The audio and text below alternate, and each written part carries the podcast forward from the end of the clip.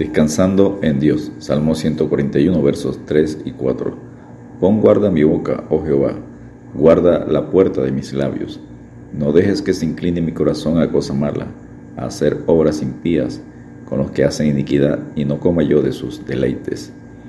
Recordemos que los Salmos 140 al 143 son un grupo de ruegos, súplicas que expresan la reacción del creyente frente a diferentes problemas la calumnia en el Salmo 140, la provocación en el Salmo 141, la soledad en el Salmo 142 y el peligro de muerte en el Salmo 143.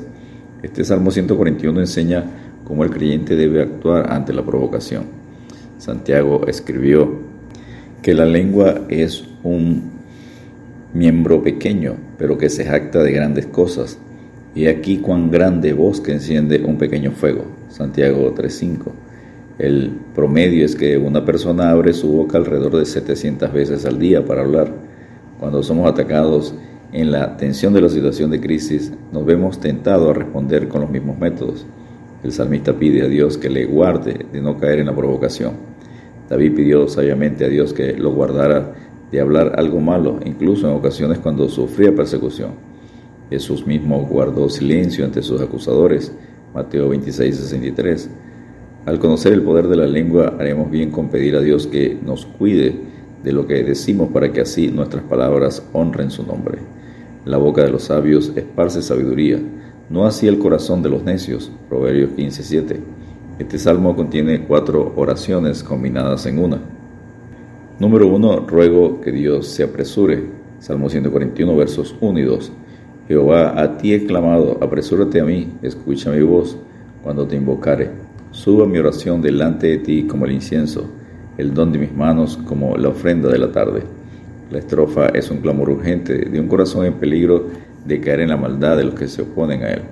En el verso 2 se anima a sí mismo a ser constante en su oración y adoración, tan constante como es el quemar incienso y hacer sacrificio todos los días en el templo.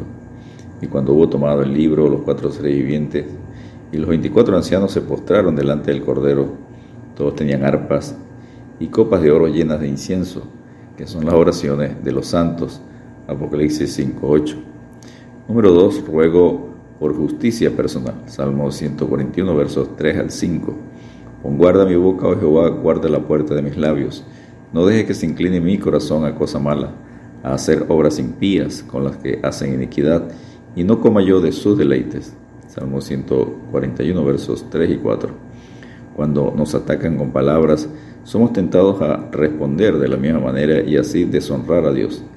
Los hombres buenos conocen el mal de los pecados de la lengua. Cuando los enemigos provocan, estamos en peligro de hablar imprudentemente. Los salmos constantemente muestran cuán dañinas pueden ser las palabras de calumnia, enojo y engaño. El salmista pide la protección de Dios para no caer en lo mismo. Pero alguien que no habla malas palabras puede tener pensamientos de odio y venganza de modo que el salmista también pide que Dios guarde su corazón y de caer en las palabras, pensamientos, hechos, caminos y compañerismo de los impíos. Que el justo me castigue será un favor, y que me reprenda será un excelente bálsamo, que no me herirá la cabeza, pero mi oración será continuamente contra las maldades de aquellos. Salmo 141, verso 5. El salmista dice que la reprensión, regaño, llamada de atención del justo es un favor Mejor es oír la reprensión del sabio que la canción de los necios. Eclesiastes 7:5. A nadie le gusta realmente la crítica, pero todos se pueden beneficiar de ella cuando la hacen con sabiduría y se recibe con humildad. David sugirió la forma de aceptar la crítica. Número uno, no la rechace. Número dos, considérala un favor. Y número tres, mantenga su boca cerrada, no se defienda. La puesta en práctica de estas sugerencias ayudan a controlar la forma de reaccionar ante la crítica y a convertirla en productiva en vez de destructiva, sin importar la intención original. Sigamos el ejemplo de nuestro Señor Jesucristo, quien cuando le maldecían no respondía con maldición, cuando padecía no amenazaba, sino encomendaba la causa al que juzga justamente. 1 Pedro 2, versículo 23. Número 3. Ruego pidiendo justicia. Salmo 141, versos 6 y 7. Los malvados en su momento serán juzgados y descubrirá entonces que las palabras del salmista son ciertas. El verso 7 recoge el lamento de aquellos malvados que ya han sido juzgados El que guarda su boca y su lengua, su alma guarda de angustias. Proverbio 21-23. Y número 4, ruego de liberación. Salmo 141, versos 8 al 10. Por tanto, a ti, oh Jehová, Señor, miran mis ojos, en ti he confiado. No desampares mi alma. Guárdame de los lazos que me han tendido y de las trampas de los que hacen iniquidad.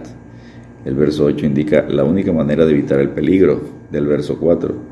Es mirar constantemente a Dios. No expongas mi vida. Nos hace pensar en la oración, no nos metas en tentación, de la oración modelo del Padre Nuestro en Mateo 6, 13.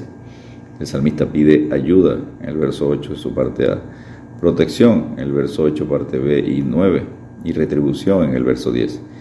Confianza y confía en que Dios le mantenga a él a salvo. Los afligidos y menesterosos buscan las aguas y no las hay. Seca está de su lengua. Yo Jehová los oiré. Yo el Dios de Israel no los desampararé. Isaías 41, 17. Descansemos en Dios y escucha el consejo y recibe la corrección para que seas sabio en tu vejez. Proverbios 19, 20. Dios te bendiga y te guarde.